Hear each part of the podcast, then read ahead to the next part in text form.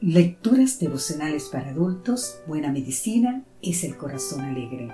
Cortesía del Departamento de Comunicaciones de la Iglesia Adventista del Séptimo Día Gascue en Santo Domingo, capital de la República Dominicana. En la voz de Sarat Arias. Hoy, 2 de junio, Neuronas Espejo.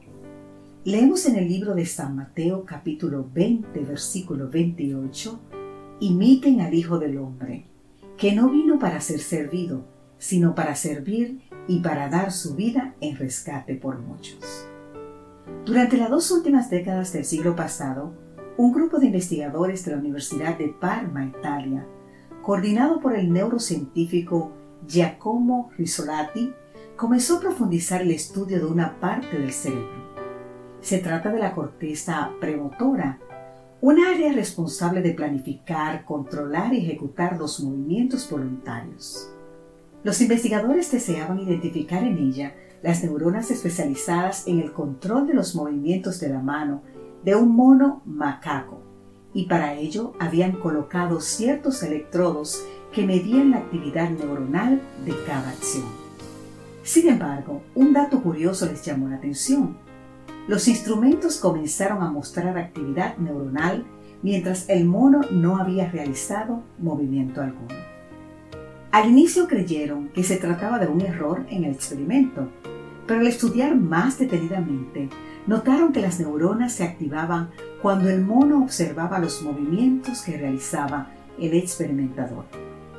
Siendo que se activaban en concordancia con los movimientos ajenos, llamaron a estas células neuronas espejo, pues reflejaban la acción de otros individuos en el cerebro.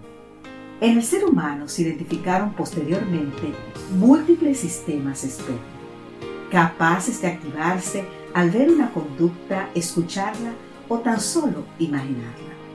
Se cree que dichos sistemas son los responsables de preparar el camino para las relaciones interpersonales, la comprensión mutua, la empatía y la imitación. Llevando la ilustración al ámbito espiritual, podremos decir que al contemplar por la fe la vida de servicio de Cristo, estaríamos preparándonos para realizar sus mismas obras.